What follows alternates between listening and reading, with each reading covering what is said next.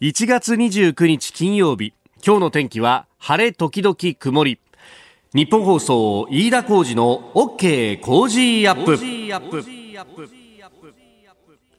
朝6時を過ぎました。おはようございます。日本放送アナウンサーの飯田浩二です。おはようございます。日本放送アナウンサーの新業一華です。日本放送飯田浩二の OK 工事アップ。この後8時まで生放送です。さあ冒頭まずは交通関係のニュースが入ってきました。千葉県富津市とか、えー、富津市の金谷港と神奈川県横須賀市の栗浜港とを結ぶ東京湾フェリーですが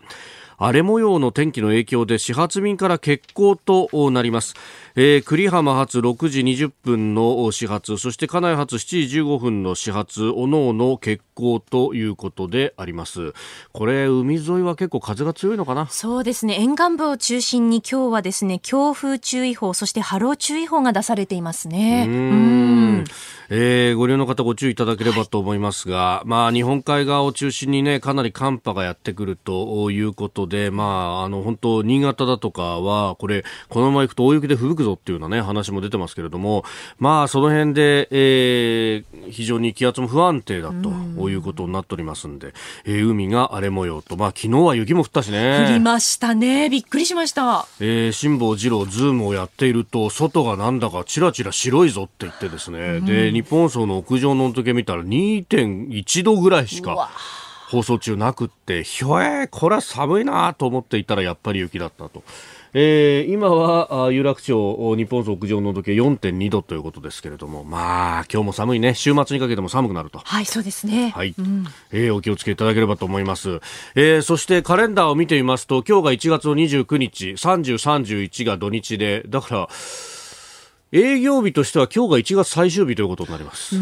やばい。原稿も書かなきゃいけないし、ね、あとは伝票も出さなきゃいけないし、勤務表も出さなきゃいけないしと、はい、えー、まあ、1月もなんだかあっという間に過ぎ去るというような感じで、えー、ありますが、まあ本当、昨日今日の天気みたいにどんよりとした曇り空のイメージがあって、晴れた日も結構あるはずなんだけどね。そうですよね。えー、振り返ってみると1月、まあ我々1月1日からすでに放送やってましたけれども、えー、えー、なんか、大晦日から1月1日にかけて感染者がどんどん増えてるぞという話があって、緊急事態宣言が出るか出ないかみたいな話があって、結局それが出て、うん、えー、そこから先は8時に、えー、お店が閉まるぞっていうようなね、うん、なんかずっとこう気持ちが晴れない中で来ましたけれども。はい。ねまあそんな中ですね、あの、桜の開花予想というのが発表されまして、昨日、日本気象協会から、東京が3月22日の予想になりまして、うん、これ平年よりも早い予想になっているんですよね。え、じゃあ何 ?3 月春先は暖かくなるかもしれない暖かくなりそうなんです。あの、12月から1月にかけてそれこそ強い寒気が流れてきましたけれども、それで桜の休眠打破が順調にいったんじゃないかということで。あれってそうだよね。一、はい、回ぐっと冷え込んで、その後暖かくならないとダメなんだよね。そうなんです、そうなんです。だらだらだらだらなんとなくこう寒いみたいな日が続くといつまで経っても桜っていうのは目覚め目覚めないんだ。そうですね。なのであの今年は春の訪れは早まるところが多くなりそうなのでなるほど。この爽やかな春の訪れをこう待ちたいですよね。本当だよな。まああの諸説あってこうねこの気温とウイルスの関係っていうのはわからないんですが、はい、まあただなんとなく今のこの南半球の状態今南半球は夏から秋にかけてというところですけれどもこの暖かくなるとやっぱり感染は少し落ち着くのかなっていうのを考えると春が早く来るっていうのはいいニュースじゃないか。そうですよね。ねえ、うん、もう一刻も早く来てくれと。こんな寒いのも嫌だっていうね。まああということで今日も頑張っていきましょう、はいここが気になるのコーナーです。えー、ここではですね、えー、先日、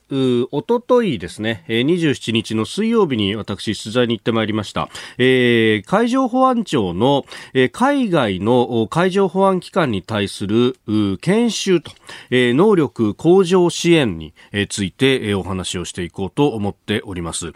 あの、海上保安庁は、もともとね、1948年に発足ということで、もうすでに70年以上の歴史があるというところなんですが、えー、1969年からですね、まあ、あの、アジア地域を中心として、まあ、様々な国に能力向上の様々な支援を行ったと。なんか一番最初はね、インドネシアに対して、あの当時、こう、マラッカ海峡だとかっていうのが、まあ、だんだん、え、えー、あそこを通る貨物船というのが日本にとっても増えてきて、あそこがこう、死活問題になってきたと。とろが、まあ、あの辺って狭い海峡にたくさんの船が集中するんで、交通整理とかをしなきゃなんないんだけど、その辺のノウハウが現地にはないので、まあ、あの、協力してくれっていうような依頼があって、そこから、えー、様々な支援を始めて、で、あの、それまで、まあ、最初の方はですね、えー、ノウハウを持ってる現場の人たちが向こうに行って、えー、教えるというようなことが中心だったんですけれども、いろんな依頼が舞い込んできたんで、専門のチーム作んなきゃということで、2017年からですね、モバイルコーポレーションチームという、えー、能力向上支援にかかる業務を専門に行うチーム、MCT というのを作って、で、えー、やってきたという歴史があります。で、えー、この間ですねえ、1月の、末は、インドネシアにある海上保安機構の職員に対するオンライン研修というのを行っておりました。1月の25日から28日までの期間ということなんですけれども、これスケジュール見るとですね、えー、25日月曜日、えー、海上法執行研修、かっこ座学。これはあの、国際法を講義するというようなことを、まあ座学で、そして、えー、オンラインでつないで、まあ、やると。こういう形でした。まあ、その他にも捜索救助研修があったりとか、制圧研修があったりとか、安全管理研修があったりとか、えー、座学と実技を交えてということで、えー、様々な研修が行われたようなんですが、えー、私はですね、その中で、えー、27日の水曜日、えー、制圧研修というですね、えー、ものを、見学というか、取材をさせてもらいました。まあ、制圧ですから、まあ、これはあの、ね、えー、容疑者を、こう、抑えて、えー、そして、まあ、逮捕に持っていくということでですね。まあ、だから、あの、こちらで、えー、まあ、犯人役と、まあ、ある意味、保安官役という感じで、まあ、えー、暴れるその犯人を、こう、抑え込んで、そして最終的には、えー、拘束をすると。えー、だからですね、あの、僕、恥ずかしながら初めて見たんですけれども、こう、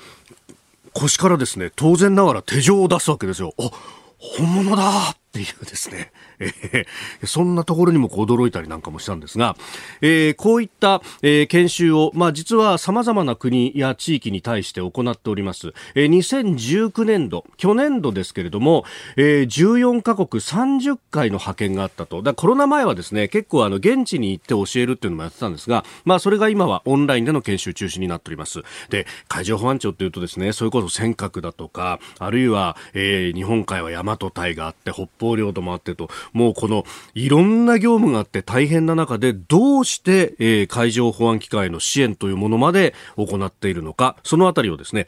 えー、伺っても来ております。まずはですね、逮捕術、こんな感じの訓練でした。お聞きください。しっかりと抵抗しづらい状態を作ったところでやるべきだと思いますので、しっかりとまずは足を開かせて相手が抵抗しづらい状態を作ってください。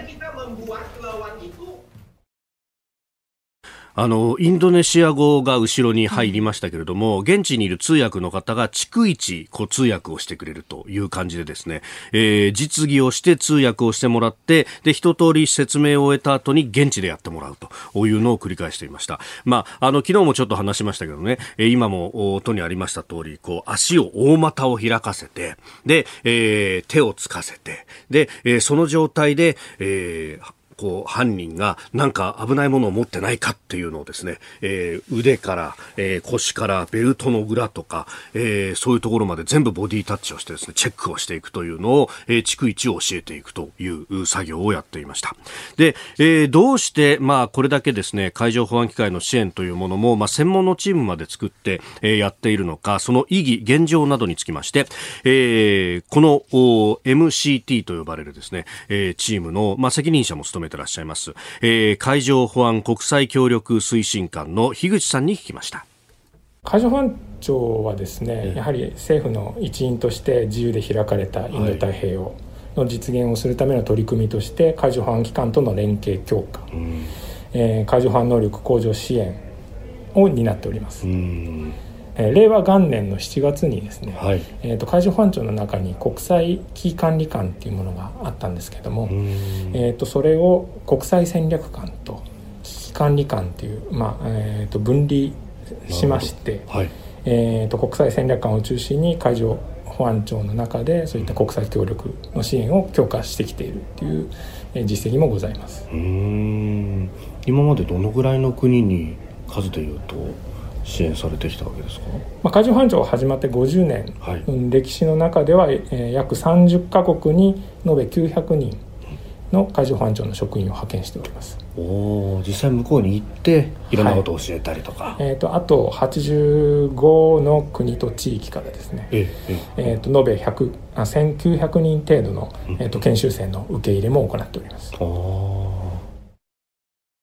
今、自由で開かれたインド太平洋というね、言葉、樋口さんからも出ましたけれども、この、やっぱ外交だとかっていうところでの交流だとか民間交流もあるんですが、こういった、まあ、海上保安機関、ある意味警察権を行使するというですね、えー、軍事と平時の交流のちょうど真ん中の部分の、えー、人たちが今非常に重要視されてきているというところで、えー、そことの交流と、まあ、あるいは能力の構築の支援を行うというのは非常に重要で、まあ、ある意味、えー、最前線でこの自由で開かれたインド太平洋というものを担っていると。えー、いうことになると思います。で、さらにですね、やっぱあの、海上保安機関といっても各国それぞれの成り立ちがあったりなんかすると。で、まあ日本の場合は、えー、戦後、えー、特にあの、まだ日本が占領下に置かれていた時代に、えー、外に対してのこの軍事力というものは、まあアメリカ軍が当時占領していましたと。で、えー、国内の水域についてのこう安全を警察権として守るというところで海上保安庁が成り立ってきたという歴史があるんですが、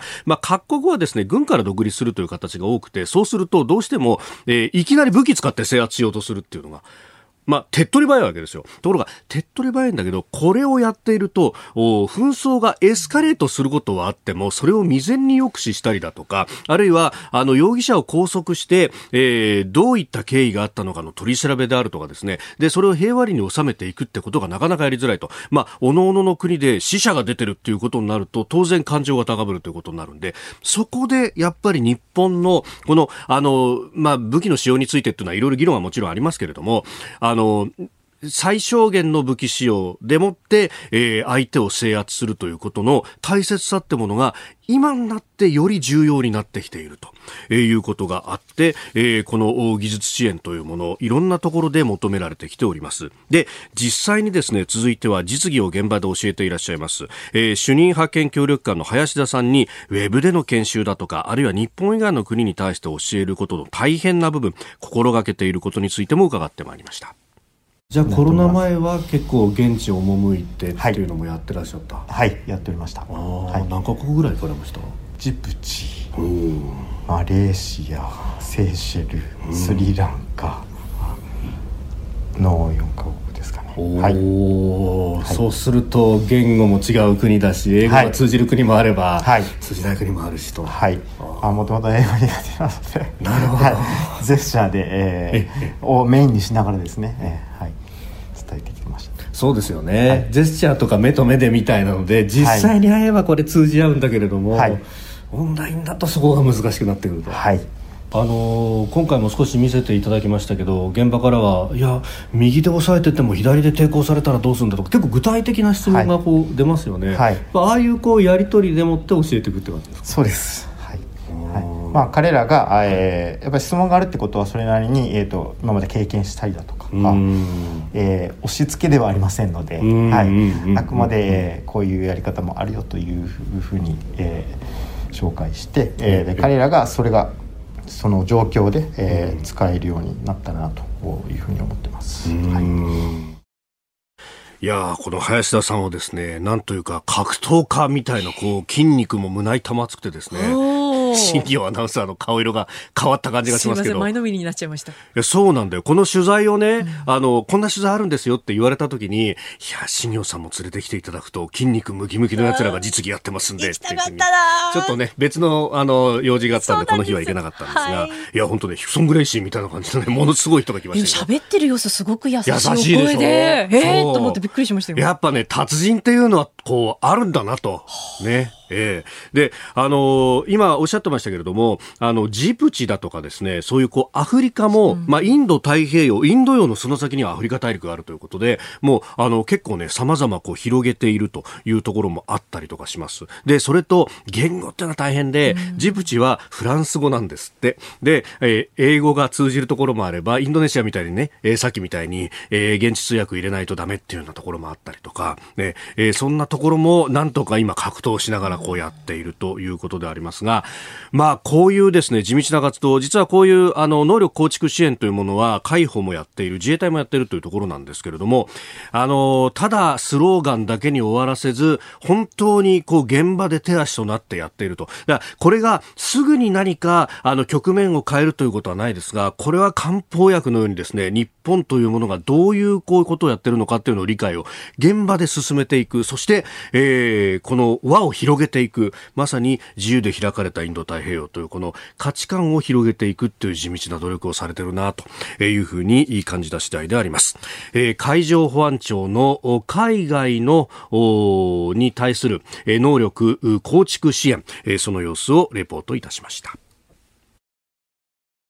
えー、今朝は外交評論家内閣官房参与三宅邦彦さんです。おはようございます。おはようございます。よろしくお願いしますえー、こ今日で1月最後の平日と、はい、もうすぐ2月になっちゃうんですけど、もう2月かい。ねこんなメールもいただいてます。まさとさん、えー、はい、この方、西東京の方ですが、はい、えー、2月まもなく迎えますよね。春の訪れの話題、オープニングもありましたが、我が家は中学受験を来週に控えた息子の結果いかんで春が訪れるかどうかというところなんです。応援アドバイスいただけたら励みになると思います。頑張れもうね、受験ってさ、だけど、はい、ね、中学受験なんて一生に一回しかできないわけやね。そうなんですね。ねなんで日本は敗者復活とかもう少しこうフレキシブルじゃないのかね。大学、会社だってさ、はい、ね、なんで年に一回ね、しかも新卒、一発で。で、それで氷河期おかしいだろうと。優秀なやつは、ね、それを卒業いつしようが、ね、途中でまた働いて、また勉強して、いつでも出たり入ったりできるようにすりゃいいじゃないですか。まあ、学校はね、確かにある程度しょうがないかもしれないけども、はい、もう少しこの、うん、一括なんとかとかそういうのやめない。と、この間もなんかあの、なんだ、あの、春闘の話をね、だった春闘ベアって、そうだけど、あれ、昭和の話でしょと、もう令和になってんのにね。本当ですよね。正社員じゃない人もたくさんいるし、ね、そうそうそう。だからちょっと時代錯誤があるんじゃないかな、日本の活力を取り戻すため。はい。ここでポッドキャスト YouTube でお聞きのあなたにお知らせです。日本放送飯田浩二の OK コージーアップではお聞きのあなたからのニュースや番組についてのご意見をお待ちしています。緊急事態宣言への意見あなたの過ごし方今の政治について思うこと番組へのご意見ぜひメールツイッターでお寄せください。番組で紹介させていただきます。あなたと一緒に作る朝のニュース番組飯田浩二の OK コージーアップ。日本放送の放送エリア外でお聞きのあなたそして海外でお聞きのあなたからの参加もお待ちしています。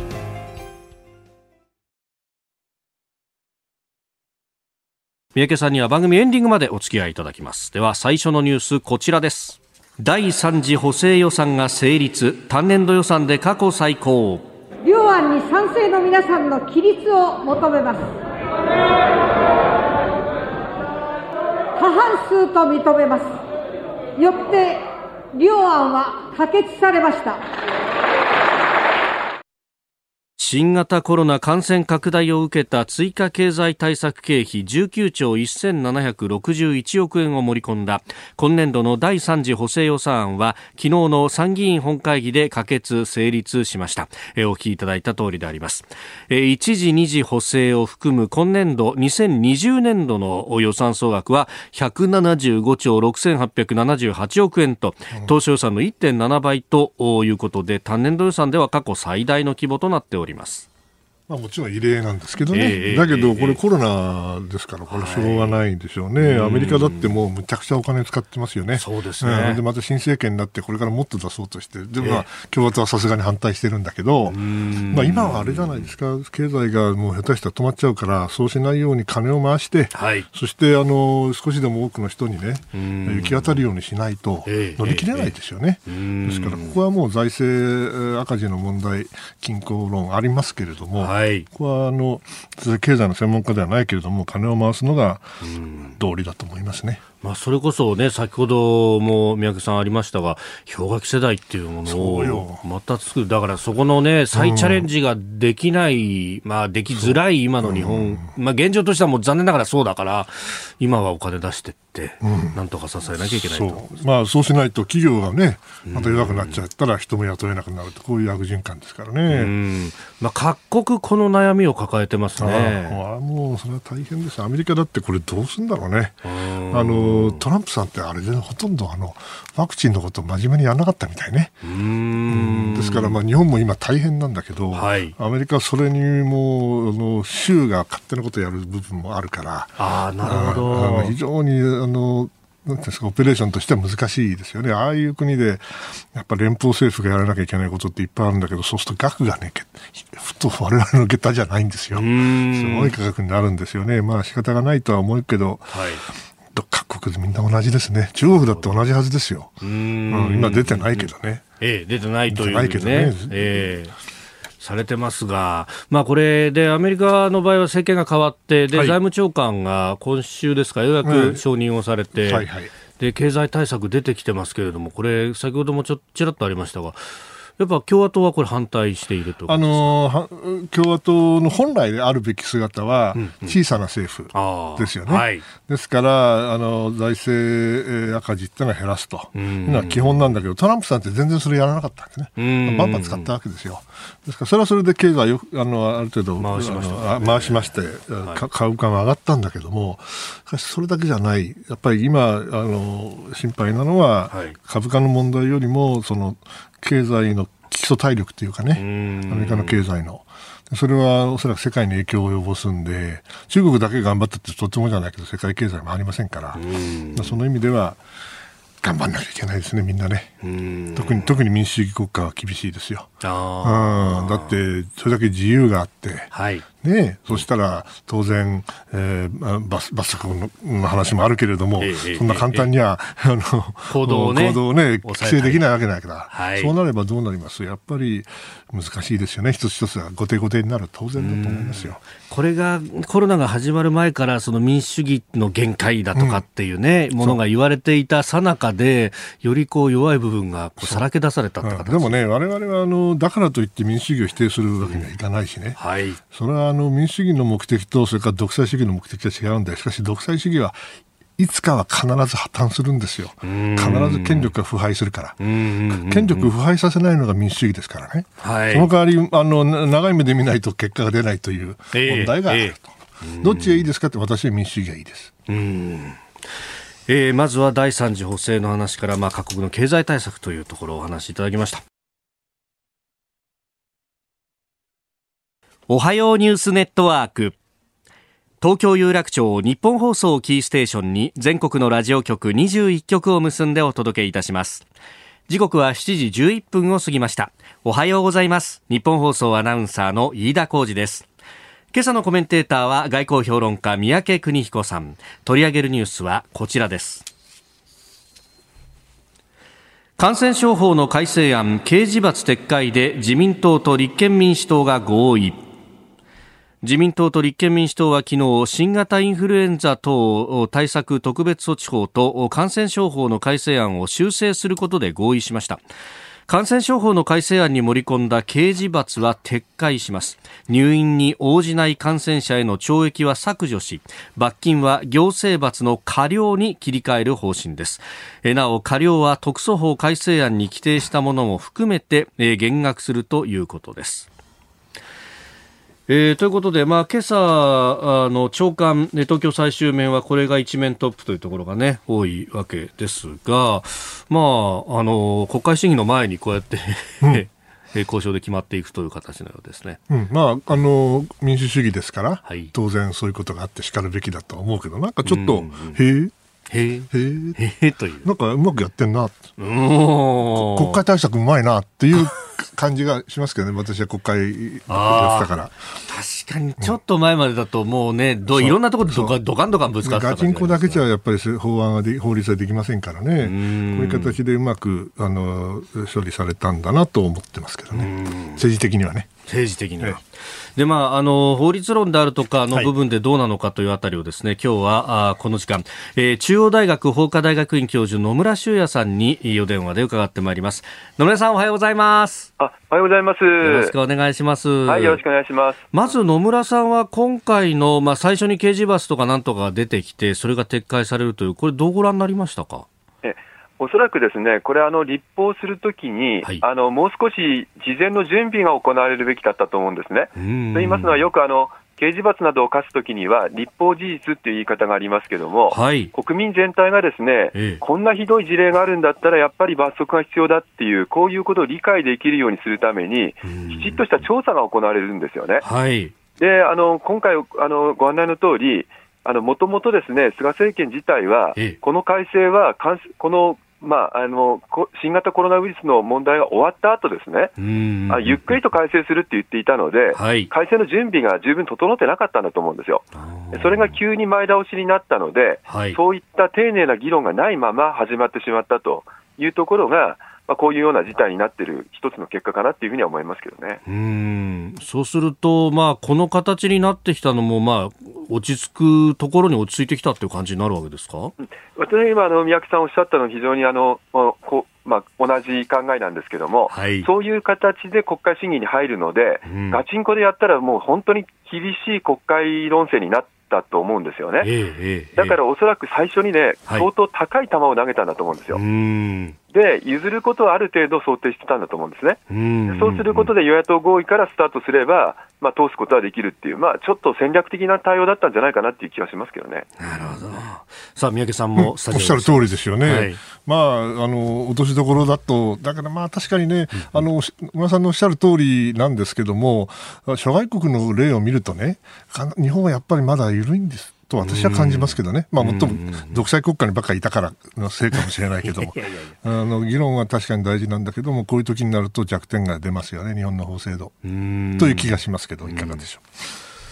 ああの私もまさにその通りだと思いますよ。はい、あのえっと、基本的にはですね、日本の場合は、あのこの、まあ、一つはあの感染症法でのですね、あの入院に関しては、あの例のハンセン症のハンセン病のですね、あのまあ、失敗があったことがあって、かなりですねセンシティブになってるっていうところがあるんですよね。でそれからその、まあ本来、ロックダウンという言葉があの諸外国で使われてますけど、日本は、まあ、あの行動制限に対して罰則を持って禁止するみたいなことは、うん、あの行ってこなかった、はい、これ、私はあのやっぱり日本はですね、有事っていうことについて議論することをタブーにしてきているっていうところがあって、はい、うん、これがやっぱり出てしまってるんですね。だからこそ、もっとあの国民に理解してもらうように、有事の時には必要なんだっていうことを積み上げていく作業が必要だったというふうに思っていて、結果としてはちょっと私はやっぱりあの緩くなったなっていう感じはしてますけどね。まあ、本来、その有事と平時どう切り分けるかみたいなね、宮家さん、うん、だけどね、ね日本は、ええ、あの有事になって、どうしようもなって、黒船が来て、外圧があって、初めて変わる国だから、ちょっと言い過ぎだけど、だから、おっしゃる通り、議論はしなきゃいけないんだけど、議論をしなきゃいけないときにはしたくないから、しないんですよ。その結果、直前になって、現場でドタバタで物事が外圧で決まるっていうのはもうこれをやめたらねちゃんとした議論ができるようになると思うんですが。ね、ああの野村さん、この有事と平時の間みたいな感じで、今回、そのまん延防止等重点措置というものができるようなんですけれども、はい、これってどう理解したらいいんですかね、このグレーな部分。これ、大体あの気づきになったと思うんですけども、はい、あの緊急事態宣言が出る前に、ですね、ええ、知事がもういろんなことやってますでしょ、はい、でこの知事のやってきたことと、緊急事態宣言いざ出た時の、うん、まあ、その基本的対処方針に基づく国の施策が、もうバラバラで、はい調整がつかないわけですよね。えー、だから、その事前の段階で、あのまあ、国がまあ出てきて、ですね、うん、そしてあの今回、これはもう基本的対処方針の中に書いて、緊急事態宣言ではないけども、はい、それについては総合調整を行って、しかも場合によって知事がそれに従わないときは、知事に対して指示を出せるっていうところで、まあ、国が主導権を握れるようにしようってしたところがあるんですよね。でただですね、はい、だったらですね、あのこれまで知事が使ってきた24条9項っていうですね、はい、オールマイティに知事がいろんなことを要請できるっていう条文と整理をつけないと、はい、それ残したままだと結局同じことがただ繰り返される時期が前倒しするだけの話なんですよね。うん。それであの結局のところは要件が曖昧になってしまっているので、いつからそれができるんだって話もはっきりしませんし、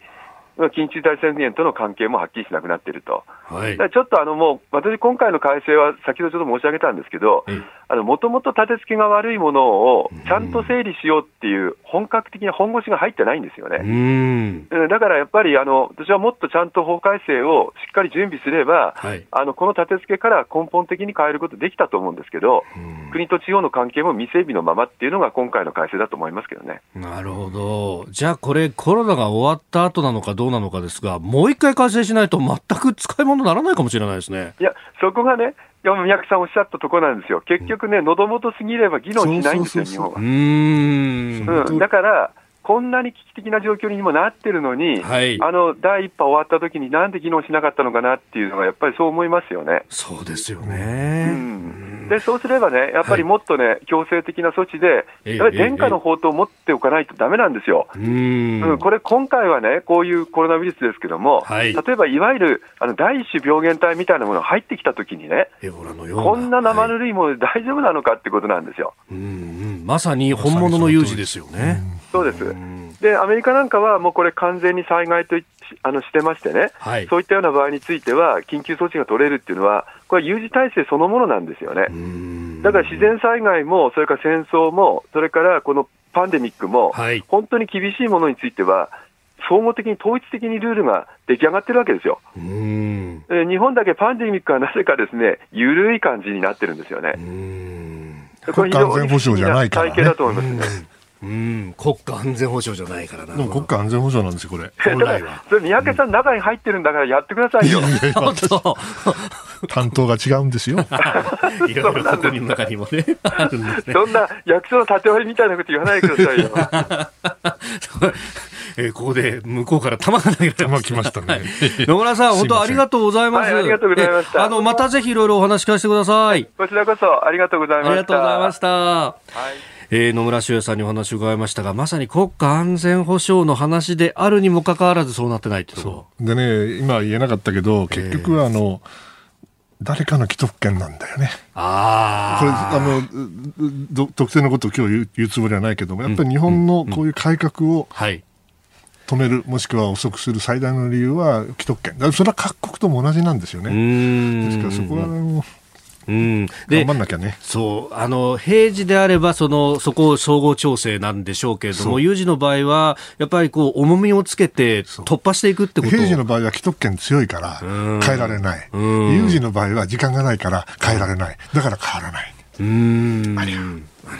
うんえー、そしてもう一つ用意していたニュース、はい、ロシアの裁判所がアレクセイ・ナワリヌイ氏の交留の延長を決定したと、うん、えー、反体制派の指導者の方です。そうそう、まあね、こういう人がまだね、ロシアにいるだけ、ロシアはまだまともですよね、おそらく他の国、どことは言えないけど、近くにでっかい国あるじゃないですか、はいはいはいはい、はい、こんなにこんな人、出てこないですよね。確かにそう、ね、だからまだね、民主主義のあの格好してるだけね、まだロシアはね、まともとは言いませんよ、おかしいな、おかしいんだけれども、まだあのやっぱりせあのヨーロッパの一部、恥だなという感じがしますよね。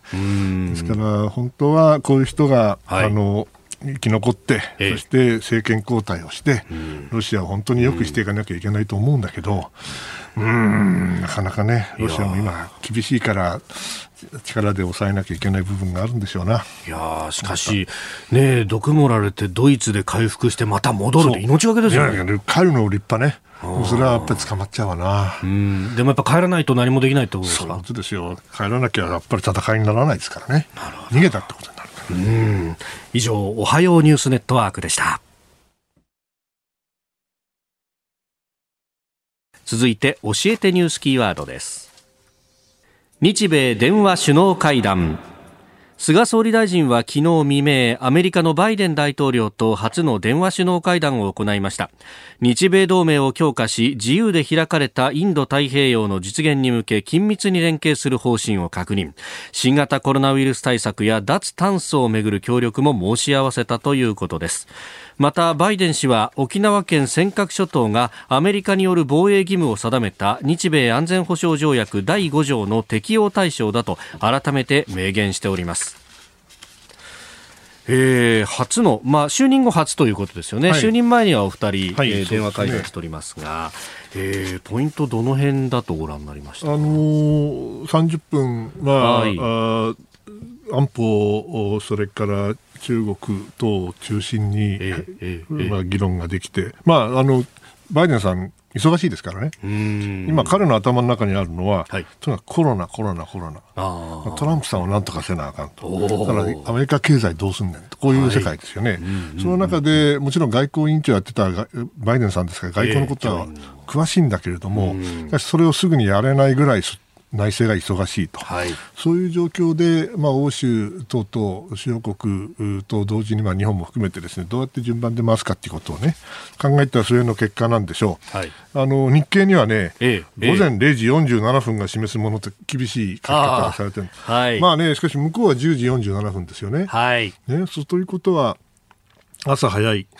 ブリーフィングもあるし、そしてこの今まで申し上げたような内政のことをやってなきゃいけないわけで、はい、これはあの、まあ、早に越したことはない、うまい形でできたんじゃないかな。中身的にね、やっぱり大事なことは、うん、もうすでにあの指摘されてますけども、安保条約の5条が、はい、まあ、適用の問題、これは前からまあ分かっていることですよね。ええええ。ー、ブリンケンさんも言ってたし、はい。えー、国務長官。も言ってたし、まあ、それはそれでいいと思うんですね。うんあのー、もう一つよく言われるのは、インド太平洋ですね、はい、で、最初、言い方変わったんちゃうかと、そうですよね、ねありましたよね、繁栄と、なんでしょう繁栄と安全で安全で繁栄な、はい、それがね、面白いんですね。そのホワイトハウスが発表したリードアウトっていうのは、まあ、要するに、えー、対外発表ですよね、はい、それをよく読むとですねなんて書いてあるかっていうと、えー、えー、彼ら2人の首脳はですね、うん、えーえー、自由で開かれたインド太平洋における平和と繁栄のためのコーナーストーンでのである日米安保の重要性と、こういうね、要するに折衷してるわけ。なるほど。うん、それで、しかもですね、で、フリーオープンインドパシフィックっていうのは、これ、だではなくて、あなんですよね。あ、うん。ですから、その意味では、その、はい、うまくぼやかし、英語で、英語でもぼやかす表現ありますから、うまくぼやかして、あの、ピースプロスペリティ、すなわち安全、ピースフルプロスペラスな、えええと言ってたのと、それから日本が言ってきたフリーオープンをガッチャンコした。はあ。うまいなと思って。なるほど。これ、これ両方、え、あの、両方で議論した結果だと思いますから、まあ、あの、そのくらいうまくいってるっていうことですよね。うん。まあ、日本としても、きちんと主張も乗っけられたしってところは当然ね。まあ、あの、おそらく、えー、通称などで出口見えないって書き方されてるけど、全くその通りで、はい。えー、あの、彼らはね、決してあの、後回しにしてるわけじゃないんですよね。ただ、先ほど申し上げた通り、内政的に考えた場合、経済をどうするかの前に、まずコロナやんなきゃいけないわけで、はい、からもう一つ彼らが言ってて面白いなと思うのは、うん、アメリカの外交というのは、アメリカの中産階級の信頼を得なければいけないんだと、こういう言い方をもう選挙の前から言ってたんですよね、はい、側近たちは。これあの、サリバンさんっていう、あのジェイク・サリバンだったかな、はい、えー、ナショナルセキュリティアドバイザー、えー、国家安全保障担当補佐官も言ってたことです。ですから、その通称についてはね、やはりそのアメリカの内政、特にその中産階級が悲劇するような形の、はいまあ、特に経済政策、貿易政策でしょうね、それについては言ってくる可能性、非常に高いなと思っていて、はい、おそらく時間がかかるんですよ。今あの彼ら 何をしてるかっていうと、ええ内政的にはそれで精一杯ですよね、はい、外交的にはトランプさんがやった、まあ、いろいろあのいいこともやったけど、めちゃくちゃやったこともあるわけで、うんうん、それをとにかく全部見直しているはずです、今。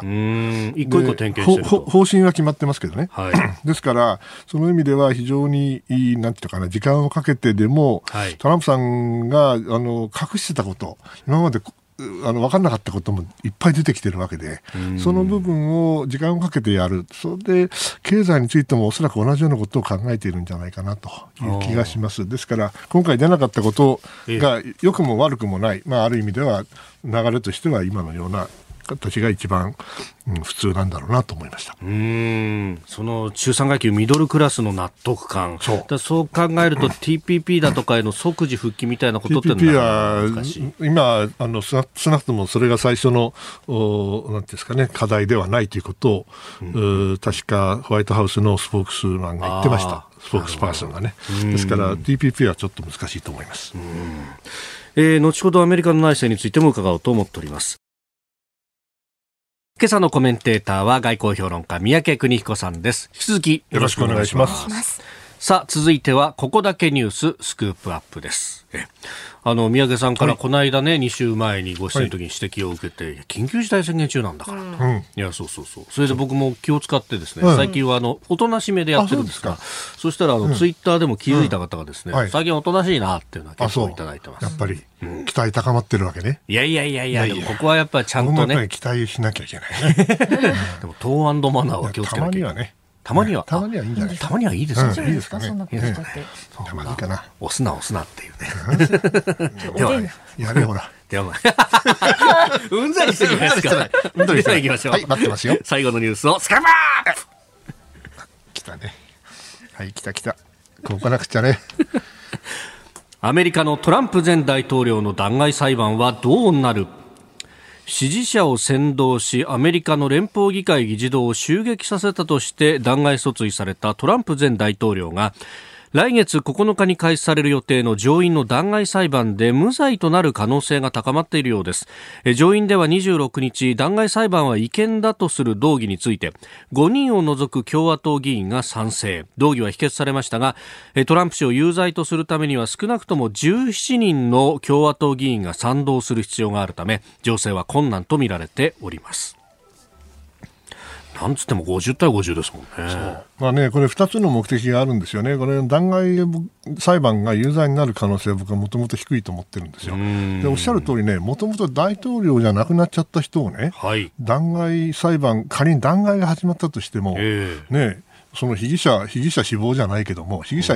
大統領じゃなくなっちゃうんだから、うという考え方もあり得るんですよね。ですからその、それ自体がまああまり強い議論ではない。もちろんやったことはひどいことですよ。おっしゃる通り。もう一つはね、その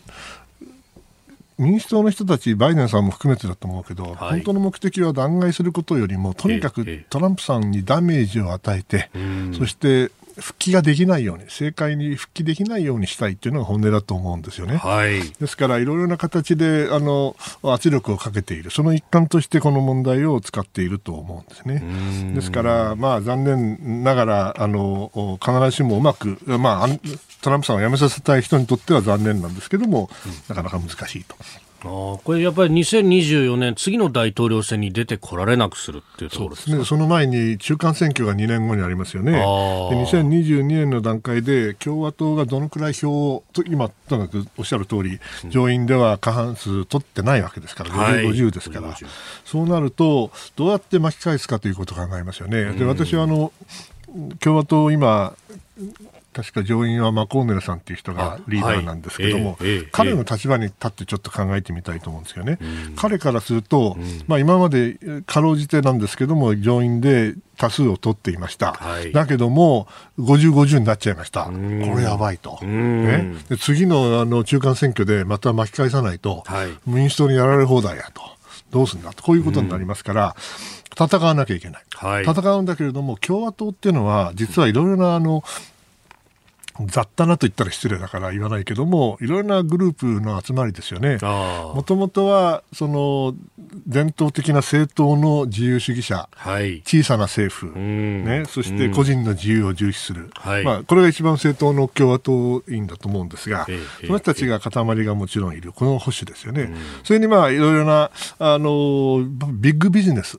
大企業の、はい、利益を代表する人たちももちろん入ってくると、はい、それはお金が入ってきますからね。えー、ところがその、それに加えてですね、うん、えー、レーガン・デモクラッツレーガンが連れてきた民主党員、すなわち1980年の選挙の時に、はい、民主党の南部のね、アメリカの南部にいた民主党の保守派が、レーガンのもとに発生さんじたわけですよ。はい、それで、あの、共和党は保守の政党として、まあ、完全に、えー、完成をして、そして反共、そして小さな政府、はい、とうとう、その、レーガン、ブッシュの時代があった。ところが、それで、結果は何かあったら、冷戦が終わっちゃって、えー、その、ばら、その結束がばらけてきた。はい、で、ティーパーティーだなんだ、いろんな、あの、うん、動きがあって、結局トランプさんが、共和党を乗っ取ってぶっ壊したということですよ。ということはね、今起きていることはマコ、マコーネルさんからすれば、はい、とにかく金が入らないことには選挙できないから、えー、大企業は、あのちゃんとつか捕まえなきゃいけないと。つなぎ止めと、ね、ただ草の根の票を出す人たちは、相当程度トランプさんに取られちゃってるわけですよ。ということは、トランプさんが喧嘩を売ってきた、もしくはトランプさんに反対をしようとするとですね、トランプさんの支持者たちがわーっと押しかけて、はい、で、予備選の段階でもう潰しちゃうと、潰されちゃうと。次に再選を狙っている共和党員からすればですね、危なくしょうがない。トランプさんけんあのおかしいと思ってるけど、はい、あの人たちと喧嘩して、それで選挙負けたら何の意味もないと。となると、どうなるか黙るわけですよね。その黙ってる人たちが二十何人いて、で、どうしようかな、どうしようかなって人がまあ十何人いて、はい、全部で50人いるわけだ。その中で、えー、おそらく怖いと思ってる人たちのが多いだろうと思います。なぜかというと、トランプさんまだ完全に生きるので止められてないからですよね。あのフロリダに事務所を作ったということですね。うん、そう。で、おそらく新しい、えー、メディアを作るか、新しい政党を作るかとかって揺さぶりかけてるわけですよね。はい。で、確かにツイッターとか、あの、フェイスブックが使えなくなっちゃったかもしれないけども、ほら、彼だっていろんな手を使いますよね。自分であの発信すればいいわけですから。となると、おそらく、共和党の中では非常に議論がいろいろ出てくるんだけどもまとまらないと、はい、どうやって2022年の中間選挙で勝ちどうやってトランプさんの 力を抑えね、息の根を止めることはできなくても影響力を弱めるにはどうしたらいいかということを、マコーネンさん考えちゃうわけですよ。だけどあんまりあの民主党の方にすり寄ったら今度は自分のリーダーシップ危なくなるし、はい、かといってあんまりトランプさんに近づいたら今度は大企業からお金来なくなっちゃう。うん、あの大企業の献金をやる人たちはなんかあのトランプの支持者なんか、あの、支持するなんて言ったやつは絶対にあの、金出さないって言って、焦り狂ってるらしい。もうだから、あの、完全に板挟み状態なわけですね。そうです、そうです。ですから、その意味では、あの、難しい判断で、今、おそらくアメリカの政治で一番重視され、とか注目されてる人の一人、もちろんバイデンさんはそうですけれども、はいえー、マカオネルさんもそうだと思います。これ、そのまあ、トランプさんその支持者の人たちを追い詰めるっていうことになると、うん、その今あの、バイデンさん、最初に掲げたのは、もう何しろをこう一つにするんだと、 unity だっていうことを言ってましたけど、まあ、簡単だけどね。でもやっぱそこのところっていうのは、若干党派性は帯びてくるわけですか？いや、それはそうですよ。それは unity っていうのは、民主党の考える unity であって、あなるほど。もともと割れてるんだから、もともとアメリカって国は、北部の、はい、なんていうんだろう、理想主義。ピュリタンの理想主義と、えーはい、南部の植民地主義のもしくは重商主義の。この2つが重なっ合わさった国ですから、はい、分断っていうのはもともとあるんですよね。でそれを節目節目ではまあ、奴隷解放宣言にせよ、はい、公民権運動にせよね、はい、北の理想主義が勝ってきた、だからアメリカの魅力があるわけですよね。だけども、それがトランプさんによってぶっ壊されちゃって、そして今、漂流が始まってる、そこでなんとか元に戻したいという気持ちは分かるんだけど、じゃあやってみと、もともと割れてるところでトランプさんが本当にぶっ壊した部分をどこまで回復できるかっていうのは、これはバイデンさんの腕の見せ所、お手並み拝見ということです。なるほど。はい。えー、弾劾裁判どうなるというところ、そして、まあ、アメリカ内政の行方というあたりお話しいただきました。さあ、あなたの声を届けますリスナーズオピニオンですが、ちょっとね、ニュースが入ってきました。はい、トランプ前大統領が、えー、28日、フロリダで、えー、共和党の下院の方のトップのマッカーシー院内総務と会談をしたと。で、2022年の中間選挙で共和党が下院で多数派を奪還できるよう協力することで一致をしたということです。この間の選挙で確か10議席差ぐらいまで共和党は詰めたんですよね。トランプさん前線したんですよ。共和党前線したんですよ。ですからこうやって、トランプさんはまだ政治力がありますよ。影響力があるんですよ。舐めたらあかんで、と。舐めんなよと。こういうふうに、あの、丁寧に言ってるんだと思います。優しくね。これしかもね、次改選の上院議員って、6年前考えると、ちょうどトランプさんの大統領選とかぶるところで受かってきた人たちだから、うん、その力っていうものは当然意識はしているわけですね。そうですよね。ですからこれ、あの、トランプさんにとっては、これ、こういう形で、陰に陽に圧力をかけて、揺さぶりをかけて、それで自分の影響力を維持して、保持して、なんとか2022年、2024年につなげたいと。それをどうやって止めるか。これは相当水面下だけれども、厳しい戦いになるだろうと思いますね。その内政の部分っていうのが、こう外交にも波及してくるところが当然来ますね。当然来ると思います。一個メールご紹介したいんですが、南アジアの玉ねぎ小僧さんから、はい、あの、バイデンさんの大統領報道官のサキさんが、中国相手に、まあ、もちろん対峙していく 姿勢を示したんだけど、はいはい、そこの中で戦略的忍耐という言葉を使いましたよね。素晴らしい。これが気になるんですよと。うん、あのね、ジャパンタイムズに実は書いたんですが、あそうですか、うん、あれはね、えー、よく読んでみると、はい、2回 patience っていう忍耐って言葉を使ってるんですが、ええ、1回目は戦略的って言葉を使ってないの。はい、で2回目に戦略的っていう言葉を使っていて、はい、それでさらに言うとですね、うん、あのー、国内で中国についてはまあいろいろな複雑な利益、えー、問題があるから、はい、これは時間をかけて各省庁でそのもう一回レビューをしてでどうやって厳しくやるかということを今考えてるんだと。はい、だからそれ時間かかりますよと、もしかしたら。でそれをペーシェンスと言ったかどうかわからないんだけど、はい、2回目にそれにストラテジックって言葉をつけちゃったんですよ。だから、あたかも、あの北朝鮮のね、はい、オバマ政権の時代の,、あの失敗した北朝鮮政策としての戦略的忍耐と同じ言葉になっちゃった、うん、だと 思うんですね。ですからそれは失言なのか 意図的なのかまだ分かりませんけれども、あのちょっと英語を読んでる限りでは使い方が違う。少なくとも対中政策について、それを表現する言葉として、strategic patience というよりは、中国問題についてさらにいろいろなあ見直しをして、でよどう厳しくするかということを考えるときに使った言葉です。なるほど。えー、であることを祈ってます。はい。ポッドキャスト YouTube でお聞きいただきまして本当にありがとうございました。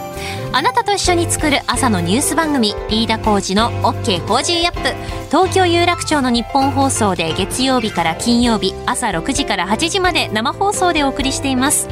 生放送を聞き逃したあなた。ぜひラジコのタイムフリーサービスでニュース以外の医療スポーツエンタメなどの情報もぜひチェックしてみてください。さらにこの番組では公式ツイッターでも最新情報を配信中です。スタジオで撮影した写真などもアップしています。そしてもう一つ飯田浩二アナウンサーが「夕刊富士」で毎週火曜日に連載中。飯田浩二の「そこまで言うか」こちらもぜひチェックしてみてください。